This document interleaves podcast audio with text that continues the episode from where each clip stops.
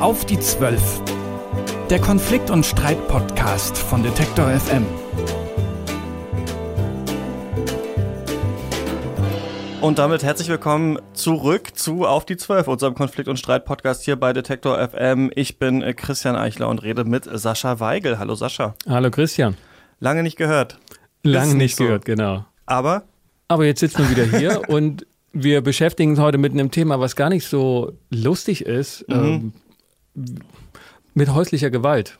Und ja, das ist ein Thema nicht nur, ähm, was, was, was Kinder betrifft oder Frauen oder Männer, sondern jeder ist davon ähm, berührt und betroffen und mehr als wir denken. Ja, genau. Das soll das Thema der, der ähm, Folge sein heute. Ähm, lass uns noch mal einen Schritt zurückgehen und zwar kurz über diesen Podcast sprechen, über Auf die Zwölf, denn es gab ja jetzt länger keine Folge mehr und äh, wir hatten, glaube ich, auch schon mal irgendwann versprochen, dass es wieder regelmäßiger kommen soll und das ist jetzt tatsächlich der Fall. Ab sofort wird es ähm, tatsächlich jeden Monat eine neue Folge Auf die Zwölf ähm, geben und wir haben auch ein bisschen am Konzept gefeilt. Wir haben ja in den älteren Folgen oft auch versucht, so sehr, sehr große Thematiken abzuhandeln. Klingt jetzt vielleicht auch wieder so bei häuslicher Gewalt, aber wir wollen es ab jetzt so machen, dass wir uns immer so um eine Kernfrage drehen. Also wir machen einen großen Themenkomplex auf, aber überlegen dann uns eine spezielle Frage, die uns interessiert, die wir vielleicht dann auch schaffen zu klären äh, bis zum Ende der Folge. Und ähm, das ist diesmal die Frage, warum Partner oder Partnerinnen so lange in gewalttätigen Beziehungen bleiben. Denn das hat man, glaube ich, schon oft irgendwo gehört, vielleicht auch aus dem Freundes- oder Familienbekanntenkreis irgendwie, dass man weiß, okay, da ist so eine Beziehung, die ist schwierig, um es mal so zu sagen. Aber die Person, die am meisten davon betroffen ist, eben trennt sich nicht von ihrem Partner, obwohl es da zum Beispiel zu Gewalt kommt. Und das ist die Frage eigentlich, die wir heute klären wollen. Also warum bleiben Partner so lange in solchen Beziehungen? Genau, und äh, wir können es da wirklich auch fokussieren, ähnlich wie wir auch unseren Podcast fokussieren wollen. Ähm, die Frage können wir wirklich auf Frauen beziehen, denn Kinder erfahren zwar auch Gewalt, aber warum die nicht das Zuhause verlassen eigenständig, äh, äh, ergibt sich von selbst, ne, weil sie Kinder sind. Ähm, und bei Männern ist das nicht ähm, die große Frage, weil die Zahlen eindeutig ähm, zu, zu Lasten oder in der Schwere halt sich wirklich von Gewalt Männer gegen Frauen richtet, auch wenn Männer nicht, nicht frei von Gewalt sind in, in Partnerschaften. Davon Gewalt zu erfahren, ja. Gewalt zu erfahren, genau.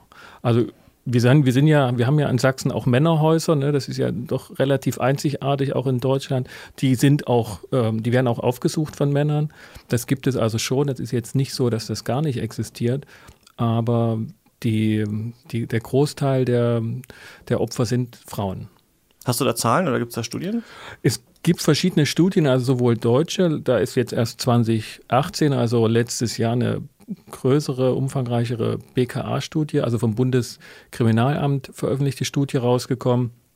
Die ging auch ziemlich durch die Medien. Da war immer so diese Zahl, alle drei Tage wird eine Frau von ihrem Partner oder Ex-Partner getötet, ähm, weil 147 Frauen im Jahr 2017 umgekommen sind, wie gesagt, durch, durch den Partner oder die Ex, äh, den Ex-Partner.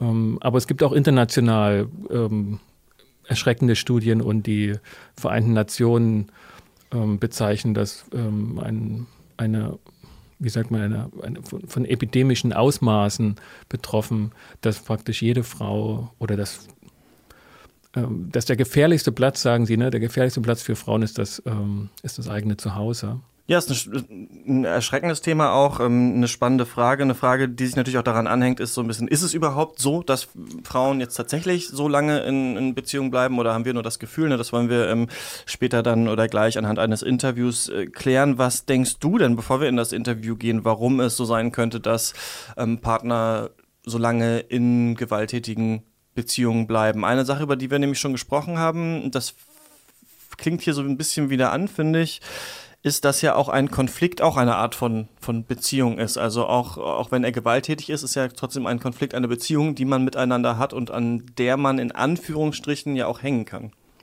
Ja, also in, in dem Falle hängt man wirklich äh, mittendrin. Und weshalb das so lange dauert, sowohl zeitlich als auch äh, so erschreckend aufgrund der Intensität der Gewalt, die dort äh, stattfindet, das lässt sich nur äh, wirklich auch ähm, psychologisch und in der Sozialbeziehung heraus erklären. Ähm, da sind verschiedene Muster auch erkennbar, die dazu führen, dass ähm, häufig, das, also häufig auch starke Persönlichkeiten das lange aushalten. Das ist jetzt nicht so, dass das alles ähm, irgendwie ne, die Vorstellung ist, das ist die graue Maus, die sich nicht wehren kann, sondern das ist häufig genau andersrum. Die starken Persönlichkeiten ähm, halten es aus. Und man, man kann jetzt von außen, ne, das Klischee einfach der, der übermächtige Mann und die, die kleine, schwache Frau ähm, haben dort irgendwie eine destruktive Beziehung. Das ist nicht der Fall. Das ist gerade und häufig auch andersrum. Das kann man sich ähm, von außen erstmal nur schwer erklären und deshalb ist es wichtig, ähm, mit, mit, mit Opfern und mit Tätern dazu ins Gespräch zu kommen, um das zu verstehen. Jemand, der das macht, ist äh, Susanne Lindner, die tatsächlich mit ähm, Opfern und auch mit äh, Tätern ins Gespräch ähm, kommt vom Wegweiser e.V. in Grimma und mit der ähm, sprechen wir über dieses Thema. Schönen guten Tag, Frau Lindner.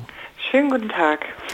Wir wollen heute zum Thema häusliche Gewalt sprechen und dort auf die Studie vom letzten Jahr anknüpfen, wo festgestellt wurde, dass in Deutschland pro Jahr Hunderttausende von Frauen Gewalt ausgesetzt sind, Zehntausende von Männern aber auch.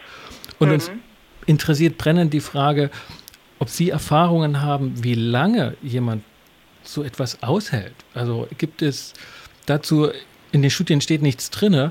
Ähm, mhm. Ist das ein kurzes Mysterium oder ist das ein ähm, jahrelanger Prozess, der da vonstatten geht? Also tatsächlich ist es ganz unterschiedlich. Ähm, die, es gibt wissenschaftliche Studien, die belegen, dass eine Gewaltbeziehung ungefähr äh, im Durchschnitt sieben Jahre dauert.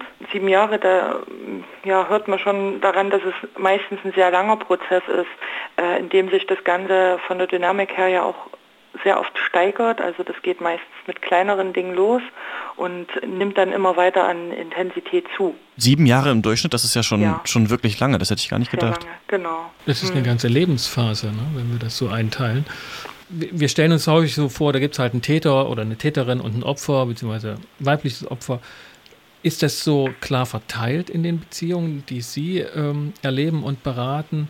Ähm, oder gibt es da Rollenwechsel drin hm. und, und, und eher eine, eine ganz komplexe Angelegenheit? Hm. Auch das ist sehr unterschiedlich. Also jeder, jeder Fall ist ein Einzelfall. Es gibt natürlich durchaus ähm, Gewaltdynamiken in Beziehungen, wo auch Opfer selber dann zum Täter werden und umgedreht. Ja, also ganz oft haben wir auch Frauen in der Beratung, wo wir durchaus merken, da sind auch TäterInnen-Strategien vorhanden und umgedreht. Wir beraten auch Männer. Also wir mhm. beraten nicht nur Frauen, die von Gewalt betroffen sind, sondern auch Männer, die von Gewalt betroffen sind. Wir haben eine ganz ja, einfache Frage uns eigentlich hier zum Ziel dieser Folge gesetzt und Sie haben ja gerade schon gesagt, sieben Jahre ist da der Durchschnitt. Ähm, warum bleiben denn Partner so lange da, also so lange in einer Beziehung, die ihnen ja offensichtlich eigentlich nicht gut tut? Das äh, ist eine gute Frage. Die wird uns auch ganz oft gestellt. Wir arbeiten ja auch sehr eng mit der Polizei zusammen und das ist immer ganz häufig so eine Frage, die sagen, na warum geht sie denn nicht oder warum äh, macht sie das denn noch so lange mit? Ähm, dafür gibt es ganz viele Gründe. Also zum einen ist natürlich ähm, eine Angst vor einer Einsamkeit da. Ne? Und so eine Gewaltbeziehung bindet einen ja schon sehr eng aneinander. Und äh, meistens weiß der andere genau, was man gerade tut oder äh, das, das hat auch sowas unterschwellig von Geborgenheit. Ne? Es, es kümmert sich ja jemand um dich. Und das ist sicherlich ein Grund, der ganz viele Frauen und Männer dazu bringt, in so einer Beziehung zu bleiben. Ähm, viele von den Menschen, die das durchmachen, sind das schon aus der Kindheit gewohnt. Also ganz oft sind die aus einem Haushalt, der Gewalt geprägt war und dadurch sind die das gewohnt und dadurch ist es so ein, hat es auch so eine gewisse Normalität. Mhm. Ähm, in vielen Gewaltbeziehungen äh, spielt Abhängigkeit eine Rolle. Ne? Also so in, in, diesem Rollenverhalten emotionale Abhängigkeit, nicht nur finanziell, sondern gerade auch emotionale Abhängigkeit, ähm, auch vom, vom Täter her. Auch Täter sind ganz oft emotional abhängig von ihrem, von, von dem anderen Partner oder von der anderen Partnerin. Und das Größte und ja, das, was irgendwie meistens die Antriebskraft ist und ähm, wo ganz viele Frauen sagen, ja, es gab auch gute Zeiten. Ne? Also so die Hoffnung, es könnte ja wieder gut werden und man könnte sich ja verändern und dann wird es wieder so schön wie in manchen Situationen und wir hatten ja auch so viele schöne Momente. So, das ist, das, das höre ich in fast jedem Beratungsgespräch. Mhm. Kann es denn auch wieder gut werden oder ist der Rat eigentlich, wenn ich merke, mein Partner, ähm, weiß ich nicht, zeigt auch nur Anzeichen davon, dass er mir Gewalt antun könnte, dann sollte ich eigentlich Reis ausnehmen? Das kann man so nicht sagen, also dass man direkt äh, Flucht ergreifen soll. Es gibt Warnzeichen, die man sehr sensibel wahrnehmen sollte in Beziehungen, aber es gibt natürlich die Möglichkeit, an sich selber zu arbeiten. Und wenn eine Einsicht da ist, bei beiden, dass irgendwie, dass es da ein Problem gibt und dass mhm. da was geändert werden muss, dann kann man sehr gut daran arbeiten. Ne? Wir arbeiten sehr eng mit der Triade zusammen. Das ist äh, die Beratungsstelle zur täterorientierten Antigewaltarbeit. Die sitzen in Markleberg. Und die arbeiten mit den gewaltausübenden Partnerinnen mhm. und auch mit den Betroffenen daran, wie können wir künftig gewaltfrei miteinander leben. Und da gibt es durchaus Erfolgsgeschichten, ja, wo das gut klappt. Da gibt es auch manchmal Rückschläge, aber äh, das ist nicht unbedingt sofort, oh, da ist was passiert, jetzt muss ich wegrennen. Mhm. Man kann durchaus äh, sagen, dass es Erfolgsgeschichten gibt und dass es Partnerbeziehungen gibt, wo das geklappt hat, das gemeinsam zu schaffen. Aber da müssen beide mitarbeiten. Das hört sich für mich sehr stark danach an, dass es ein Beziehungsthema ist. Also mhm. bei den langjährigen Beziehungen, also ne, mit unserer mhm. Leitfrage, wie, wie, wieso so lange, ne, wenn wir mal diese ex extremeren oder länger dauernden Gewaltbeziehungen nehmen, ist Ihrer Erfahrung nach so, dass nach den, ähm, ne, Sie sagten so, nach den strafrechtlichen Normen, Ge äh, Körperverletzung oder Sachbeschädigung, dass da beide sozusagen dann, äh, gibt es ein Wechselspiel in den Rollen und sagten ja, okay, wir haben da beide irgendwie missgebaut? Oder ist es schon eine, auch in den langjährigen Beziehungen eine klare Rollenverteilung? Das ist nicht immer eine klare Rollenverteilung. Es gibt Beziehungen, da ist es eine ganz klare Rollenverteilung, aber nicht immer. Mhm. Aber das kann man nicht pauschal sagen, dass es ähm, immer ein Wechselspiel ist oder immer eine klare mhm. Rollenverteilung ist. Das ist ganz unterschiedlich. Und natürlich können, wie ich vorhin schon gesagt habe, Täter zu Opfern werden und Opfer zu Täter werden. Ja. Wie, wie wirkt sich das auf das ich, ich, unterstelle jetzt mal, dass Sie in der Beratung unterschiedlich dann auch damit arbeiten, wenn Sie herausgefunden mhm. haben, mit welchem Beziehungstyp Sie es da jetzt zu tun haben. Wie, wie, unterscheidet sich dann Ihre, Ihre Beratungsarbeit? Na, natürlich versuchen wir mit unseren KlientInnen auch daran zu arbeiten, sich selbst zu reflektieren. Was ist jetzt vielleicht an dem Streit oder äh, an, an der Situation auch für mich gut dran oder was mhm. will ich damit äh, äh, pro, pro, provozieren. Ne? Also natürlich gibt es auch durchaus Situationen, wo man den anderen provozieren möchte. Mhm. Ne? Oder wo man damit eine, eine, Funktion erwirkt. Und da versuchen wir genau hinzugucken, äh, um gegebenenfalls auch zu schauen, äh, wenn ich weiter jetzt vielleicht die nächste Beziehung habe, was muss ich vielleicht anders machen, um nicht wieder genau in so eine mhm. Beziehungsdynamik reinzukommen? Oder was habe ich vielleicht auch gemacht, um das zu provozieren und was kann ich tun, um mich nicht in diese Gefahrensituation mhm. reinzubringen. Also Schutzplan ist ein ganz großes Thema bei uns, um vielleicht dafür zu sorgen, dass es nicht so extrem eskaliert und dass man rechtzeitig merkt, oh, jetzt steigt die Spannung, hier müssen wir jetzt abbrechen ne? oder hier mhm. brauchen wir jetzt ein klares Stopp, damit es eben nicht dazu kommt. Wie können denn diese Hindernisse dann so eine Beziehung zu beenden überwunden werden von der Seite des Opfers. Also wie kommt man da am besten raus oder wie funktioniert da so ein, so ein Beratungsangebot? Ja, gute Frage. ähm, es ist tatsächlich immer ein Einzelfall. Also ganz wichtig ist, ist immer die Unterstützung vom Umfeld. Viele Opfer von Gewalt die das schon seit Jahren mitmachen, haben Beziehungsabbrüche im Freundeskreis und in der Familie erlebt. Einfach aufgrund, dass die Familie und Freunde äh, frustriert waren, dass ihre Unterstützungsangebote nicht angenommen wurden. Und äh, ah, okay. da ist immer die Frage, welche Ressourcen können wir wieder aktivieren, weil diese Ressourcen, diese anderen Außenkontakte, soziale Kontakte sind immer ganz, ganz wichtig, damit man diesen, ich sage jetzt mal, Absprung schafft. Mhm. Ne, wenn, ich, wenn ich ein Umfeld habe, was mich unterstützt und was mich auch mal ablenkt und was mich auch mal rausbringt oder, oder äh, mal mit ja, einfach rausnimmt, vielleicht aus der Stadt oder was auch immer, dann fällt das leichter, sich, sich da zu lösen. Und natürlich brauchen auch viele, gerade die das jahrelang mitgemacht haben und die dann so eine, so eine Dynamik manifestiert haben auch in sich selber, ähm, brauchen auch Unterstützung durch Therapeuten. Mhm. Also da vermitteln wir auch, wir heißen ja nicht umsonst Koordinierungsstelle. Ne? Mhm. Wir vermitteln ganz viel in andere Unterstützungsangebote und sind manchmal halt einfach auch der, der Übergang zwischen ähm, aus der Beziehung rauskommen und in ein anderes Hilfeangebot reinkommen. Und äh, diese Lösung aus so einer Gewaltbeziehung ist immer ein langwieriger Prozess.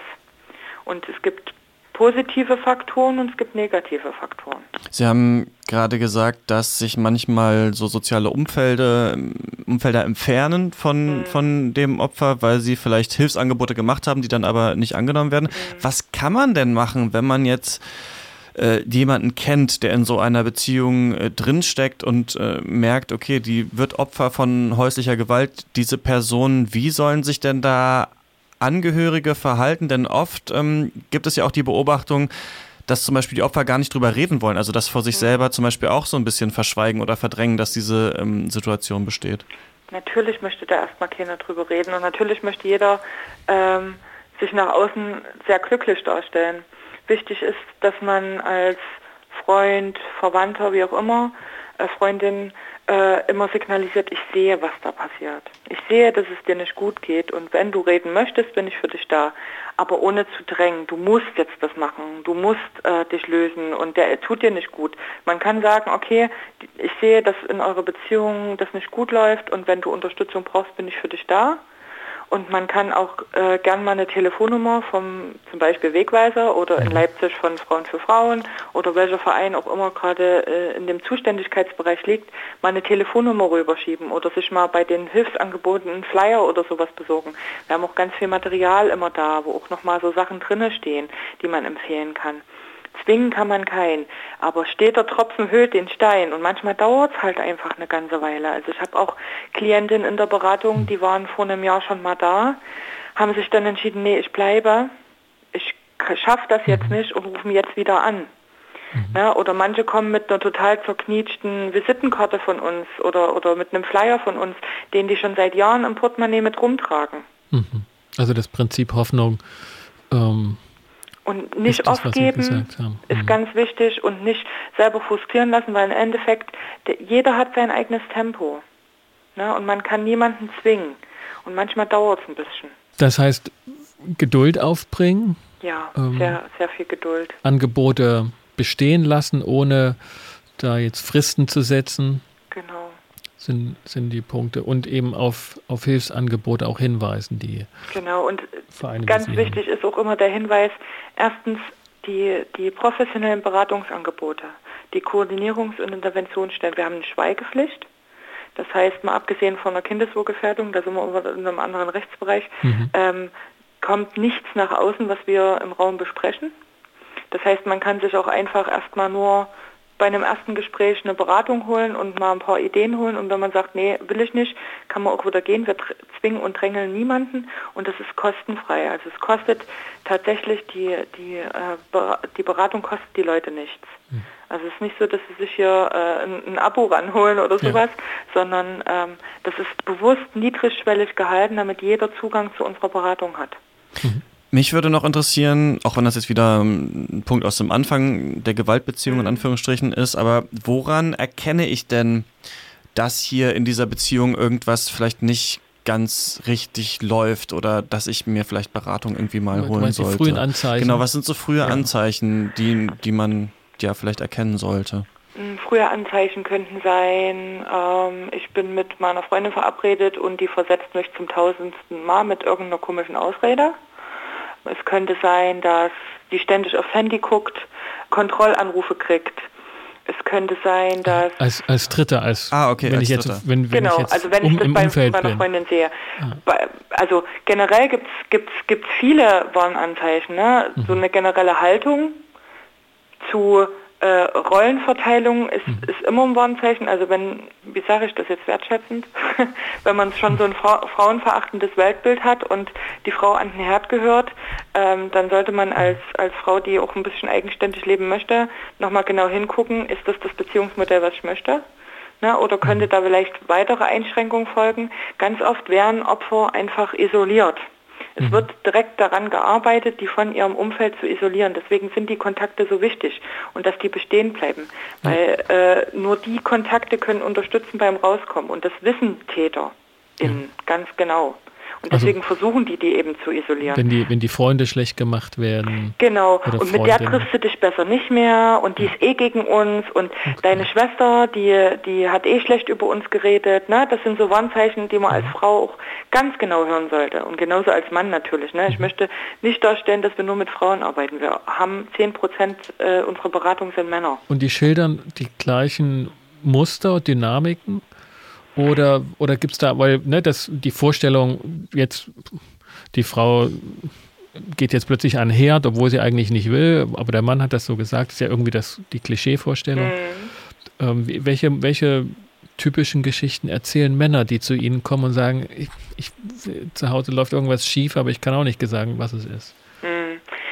Ganz oft ist Kontrolle tatsächlich so ein, so ein groß, großes Thema, wenn Frauen in, gegenüber Männern Gewalt ausüben, hat das ganz, ganz sehr oft auch was mit Kontrolle zu tun. Also äh, dieses wann, wo, mit wem bist du unterwegs. Es kann auch tat, also so Handgreiflichkeiten tatsächlich da sein. Und wenn man dann die Frage oft gestellt bekommt als Mann, na wieso wehrst du dich nicht, hm. ähm, hört man das von den Männern sehr oft, naja, wenn ich zuschlagen würde oder wenn ich mich wehren würde, dann habe ich Angst, dass ich die so hm. doll verletze, dass ne, dass es Folgen hat. Ja. Und das sind so Gründe, warum Männer in Gewaltbeziehungen, wenn sie das Opfer sind, oft nicht rauskommen. Mhm. Also das Klischee ja. des starken Mannes wird auch als Opfer noch ähm, gelebt. Ta tatsächlich, genau, tatsächlich haben Männer dann vielleicht einfach Angst, dass sie zu, zu sehr sich dann wehren. Und ähm, ja, es glaubt einem ja dann vielleicht auch keiner. Ne? Wenn ich das meinen Kumpels erzähle, mhm. Wenn eine Frau ihrer Freundin erzählt, ist es tatsächlich leider immer noch in unserer Gesellschaft so, der wird geglaubt, aber wenn ein Mann das äh, erzählt, eher nicht. Ne? Mhm. Diese Klischees sind schon auf jeden Fall noch da. Wir versuchen das ganz viel aufzubrechen und da gibt es ganz viele Initiativen, die daran arbeiten, ne? an diesem mhm. typischen Rollenverständnis. Aber äh, es ist leider in vielen Gesellschaftsbereichen immer noch so. Soweit also unser Gespräch mit Susanne Lindner vom Wegweiser e.V. Und äh, Sascha, ich würde sagen, es lässt sich fast alles in meinem Gefühl auf jeden Fall auf Sicherheit und Bindung runterbrechen eigentlich, die man in einer Beziehung hat und die erst gelöst werden müssen oder durch neue Bindungen vielleicht ersetzt werden müssen, die auch alt sein können, zum Beispiel zu alten Freunden, die man hatte, zu, zu Geschwistern oder so, um sich aus einer schwierigen Beziehung zu lösen. Also ähm, Frau Lindner hat ganz viele verschiedene Sachen gesagt. Zum Beispiel, man ist geborgen ja auch in so einer Beziehung. Es ist eine Art von Sicherheit, obwohl es eben man körperlich nicht sicher ist, aber es ist eine Art Sicherheit, es kümmert sich jemand um mich, es passt jemand auf. Und mhm. das ist für mich so ein Motiv, was ich hier sehe, dass eben diese auch gewalttätigen Beziehungen eben trotzdem starke Beziehungen sein können, aus denen es schwer sein kann, sich zu lösen. Ja, ja also sicher fühlen sich die Opfer mit sicher, also nicht mehr. Wenn der Gewaltausbruch begonnen hat und, und dann zur Alltäglichkeit oder zur Häufigkeit wird, dann können die Opfer nicht mehr sagen, ich fühle mich sicher, sondern das hören wir auch von den Opfern, wenn sie dann anfangen zu reden, dass sie sich gerade absolut unsicher fühlen. Was sie sicher glauben oder zu wissen glauben, ist, wenn sie Schluss machen und weggehen, wird es zur Eskalation kommen und, und eben auch in den extremen Fällen zur tödlichen Gefahr. Ja, sie fühlen sich vielleicht, ähm, das will ich nochmal sagen, körperlich vielleicht nicht sicher, das stimmt, aber finanziell zum Beispiel ist es, kann es eine Unsicherheit sein, dann so eine Beziehung aufzugeben zum Beispiel. Oder eine Unsicherheit auch, wie, was mache ich jetzt mit meinem Leben, wie geht es jetzt weiter? Ne? Also so ein bisschen gibt auch eine bestehende Beziehung, auch wenn sie gewalttätig ist, glaube ich, auf, auf bestimmten Ebenen kann es trotzdem eine, eine Sicherheit ja. geben, in Anführungsstrichen, ja. oder eine oder, oder die Auflösung dieser Beziehung jemanden in eine Unsicherheit schicken, auf jeden Fall. Ja, im, im Verlauf dieser dieser Geschichten ist immer wieder ein, ein Muster erkennbar. Das ist diese Isolierung, die stattfindet. Also ähm, von Freunden und Familie werden die Opfer isoliert und getrennt. Das hat ja auch die Frau Lindner gesagt, ne, dass man sich halt mit dieser Freundin und mit jenen nicht mehr treffen sollte. Ähm, auch von Job sollte äh, sich losgesagt werden. Die Opfer haben häufig ge gekündigt. Ähm, und dann ist irgendwann die, der Moment da, dass man erkennt, oh, ich bin völlig isoliert und ich kann nicht weg. Ich bin jetzt wirklich nicht nur gebunden, sondern ja. ich bin gefangen. Aber diese, diese Dinge geschehen ja nicht ähm, einfach so. Also keiner kommt ja irgendwie zum Rendezvous und sagt, also ähm, ich werde dich äh, körperlich misshandeln und bitte kündige deinen Job. Ja. Sondern das ist eine lange Geschichte, die vorausging und häufig ähm, mit einer großen Liebe begonnen hat. Also das ist das, was Frauen auch häufig erzählen. Diesen, es ging mit einer großen, einzigartigen Liebe los. Es, man wurde verehrt als Frau, man wurde begehrt, man wurde für einzigartig erklärt und dann wurde ein Opfer gebracht und ne, man hat einen Job gekündigt oder man ist zusammengezogen, um etwas zu ermöglichen. Das, was ja auch ganz normale Paare tun, wenn sie ähm, zusammen eine Familie gründen wollen, zusammenziehen, das hat immer auch was mit einem äh, mit, mit Verlust zu tun, mit Dinge aufgeben und das geschieht in diesen Beziehungen auch. Und dann gibt es irgendwann den Gewaltausbruch. Ähm, ja, und das ist wahrscheinlich gar nicht so leicht für manche zu erkennen, wenn etwas von so einer großen Liebe, so einer großen Zweierbeziehung auf einmal in Richtung Kontrolle geht. Wenn dann gefragt wird, wo warst du gestern, was hast du gemacht, wen triffst du? Also diese, diese sehr enge Zweisamkeit, dieses, ich weiß genau, was der andere zu jeder Zeit macht, so ich möchte die ganze Zeit mit dem anderen zusammen sein, wenn die irgendwie so mhm. umschlägt auf einmal und man merkt, Moment mal, aber das hat den anderen eigentlich gar nicht zu interessieren. Ich bin eigentlich mein eigenes Individuum, ich kann eigentlich machen, was ich möchte. So, das, das finde ich ich ganz interessant, so diesen Moment, ja. Und das, das ähm, Frau Lindner ja auch gesagt hat, von außen sollte man, ne, steht der Tropfen, höhlt den Stein, lange versuchen, darauf einzuwirken und sagen, lass uns mal heute was machen. Also ein Umfeld ist wichtig, ne? Wir sehen uns und immer wieder sagen, du kannst da rauskommen, das tut dir nicht gut, was da passiert und so. Aber unsere Frage war ja, warum, ja, warum bleiben die Leute so lange? Mhm. Und ich glaube, weil das eben schwierig ist, also sowas ja. zu, also erstmal für sich selbst klar zu kriegen, hier läuft was falsch, es ist nicht wieder auch gut zu machen, es, wir mhm. kommen nicht wieder an diesen Punkt auch hin äh, zurück, der ja so schön war. Ähm, und äh, genau, dann von außen tatsächlich auch so starke Bindungen dann zu haben und nicht so isoliert zu sein, das ist natürlich auch schwierig. Ja. ja. Es gibt ähm, von einem, ja, von einer Frau einen wunderbaren TED-Talk, ähm, auch auf YouTube erhält. Wir können das, ähm, den Link sicherlich dann auch ähm, auf die Webseite stellen, die genau diese Frage für sich beantwortet und die das aus ihrer Sicht äh, erzählt. Und das äh, ist ein ganz beeindruckender Anfang, den sie dieser, dieser Liebesbeziehung ähm, da widmet und sagt, da ist der Grund, weshalb wir, wir sie spricht dann eben wirklich für, für Opfer, mhm. weshalb wir so lange in diesen gewalttätigen Beziehungen bleiben. Ähm, da muss vorher eben auch was sehr Extremes geschehen sein, nämlich äh, sich wirklich ähm, begehrt zu fühlen, verliebt zu sein und, und diese Sehnsucht, die wir ja alle haben und nicht nur die, die in solchen radikalen Beziehungen dann geraten, ähm, die erfüllt worden sein muss. Und dann schlägt das um in einer ziemlich brutalen Weise. Das ist ein sehr äh, bewegender TED-Talk. Genau, mehr dazu dann in den äh, Podcast-Notes. Ich fand noch eine Sache interessant und ähm, das hat Frau Littner immer so im Nebensatz anklingen lassen, so die Beratung ist ja auch kostenlos mhm. oder wir unterliegen einer Schweigepflicht und das vielleicht auch einfach das Wissen nicht da ist, dass man irgendwo hingehen kann. Also äh, das ist ja oft so, dass wenn man, dass man so ein Problem hat und dann aber denkt, ah, das ist jetzt nur, das bin nur ich, das ist jetzt mhm. meine persönliche individuelle Situation und irgendwann lernt man zum Beispiel bei Depressionen, ach nee, es geht ganz, ganz mhm. vielen Leuten so und man kann sich tatsächlich Hilfe holen. Also auch, dass man sich vielleicht nicht bereit ist, irgendwo hinzugehen, sich Hilfe zu holen, mal zu einem Beratungsgespräch zu gehen, mal nachzufragen, ist natürlich schwierig, wenn man in so einer Beziehung ist, die tatsächlich überwacht wird dann vom Partner. Ähm, ne, wann findet man dann die Zeit, auch das zu tun? Muss man dann einen, braucht man eine Ali Alibi, wo man war oder so, weiß ich ja nicht, ähm, wie das dann ja. genau ablaufen kann. Aber das fand ich auch noch interessant, dass vielleicht auch einfach die Information nicht da ist oder nicht die Abstraktionsleistung da ist, dass man sich nicht eingestehen will, dass man dieses Problem hat und da sich Hilfe suchen sollte und dass, wenn das vielleicht mehr Leute wissen oder man auch das Angebot macht,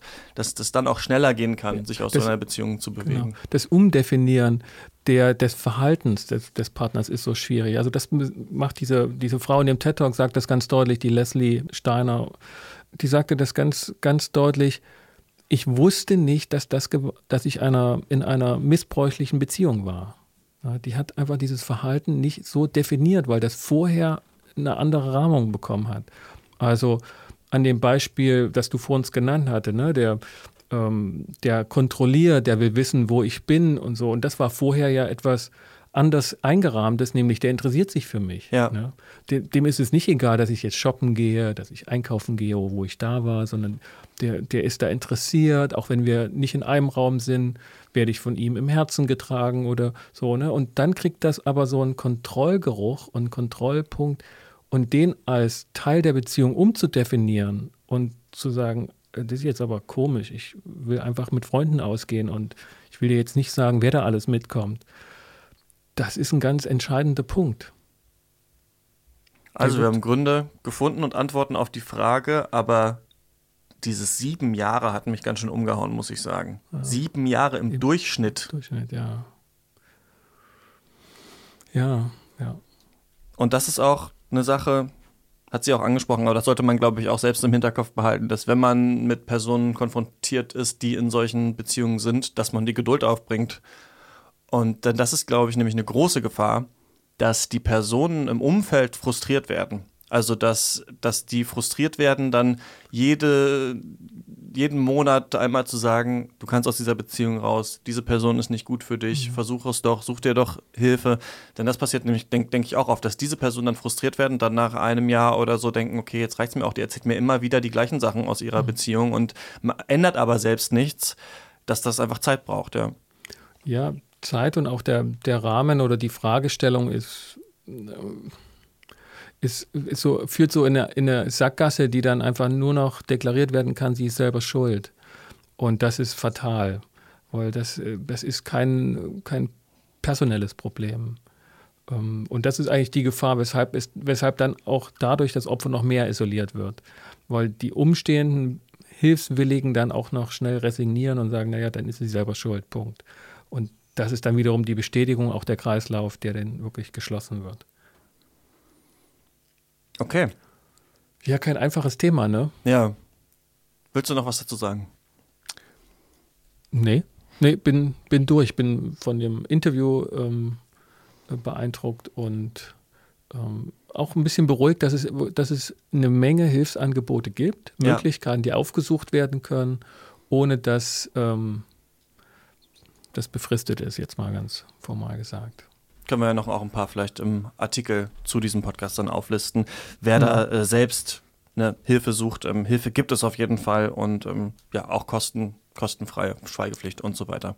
Und das war es auch schon wieder fast mit dieser Folge von Auf die Zwölf. Im nächsten Monat kommt ja die nächste und äh, da ist eine Ankündigung noch zu machen.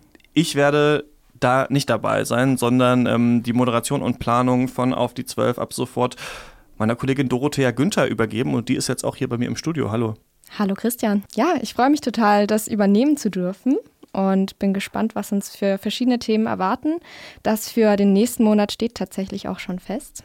Sascha und ich haben uns schon sehr viel äh, mit dem Thema Sucht und wie Süchte Konfliktverhalten beeinflussen beschäftigt. Mhm. Äh, das kann ja in verschiedene Richtungen gehen. Wir haben da praktisch eine ganze Goldgrube gefunden an Themen und haben uns auf zwei Arten von Süchten spezialisiert, beziehungsweise nicht spezialisiert, das macht auch schon wieder eine riesige Kiste auf. Es gibt substanzbezogene Süchte, also so ja. stoffliche Süchte und nicht stoffliche Süchte, wo es natürlich tausende Unterarten gibt. Und da haben wir zwei Experten zugefunden. Und das ähm, alles im, ja, und das dann alles in Bezug auf Konfliktverhalten quasi. Ja, genau. Also tendiert man dann, wenn man zum Beispiel von Nikotin abhängig ist, tendiert man dann eher dazu, äh, auszurasten in Konflikten oder nicht. Jetzt mal so ganz platt runtergedrückt. Also die einfache Frage, auf die ihr es runtergebrochen habt, ist, welche Auswirkungen haben Süchte auf Konflikte? Richtig, genau. Okay, die Antwort gibt es dann hier ähm, nächsten Monat bei Auf die 12. Danke, Dorothea. Danke dir.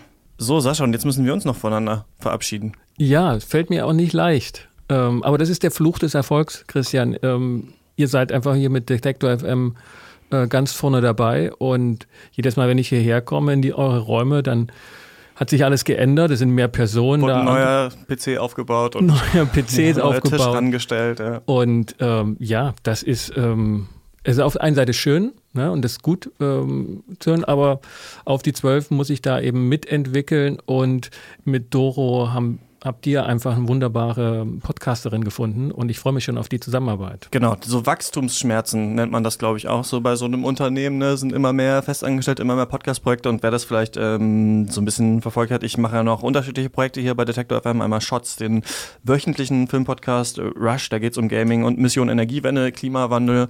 Ähm, Nummer, das Thema, das ja auch leider in Anführungsstrichen immer wichtiger wird und mit Fridays for Future und so weiter ja gerade auch tatsächlich zu gesellschaftlichen Konflikten ja auch führt. Vielleicht Also- laden wir dich mal als Interviewpartner Genau, ein. genau. Also das sind sehr, sehr viele Sachen und dann haben wir so ein bisschen gemerkt, okay, es macht, glaube ich, Sinn, ähm, auf die zwölf in ja sichere Hände zu geben, äh, die sich Hände, die sich darauf konzentrieren können. Das ergibt keinen Sinn. Ich beende das jetzt hier mit noch einem Versprecher, aber einer Person ähm, eben Dorothea zu überlassen, die sich da tatsächlich darauf konzentrieren kann und das hauptsächlich für uns machen kann. Genau. Und das war eigentlich die Entscheidung. Es war kein gutes, böses Blut. Wir sind nicht jetzt hier in einem Konflikt, in einem Streit tatsächlich auseinandergegangen aus diesem Konflikt- und Streit-Podcast. Nein, das sind wir nicht. Und wenn, dann hätte Doro uns live mediiert wahrscheinlich. Ganz genau. Ich wünsche euch viel Spaß bei der nächsten Folge und ähm, bis dann, Sascha. Christian, bis dann. Vielen Dank. Ciao. Auf die Zwölf. Der Konflikt- und Streit-Podcast von Detektor FM.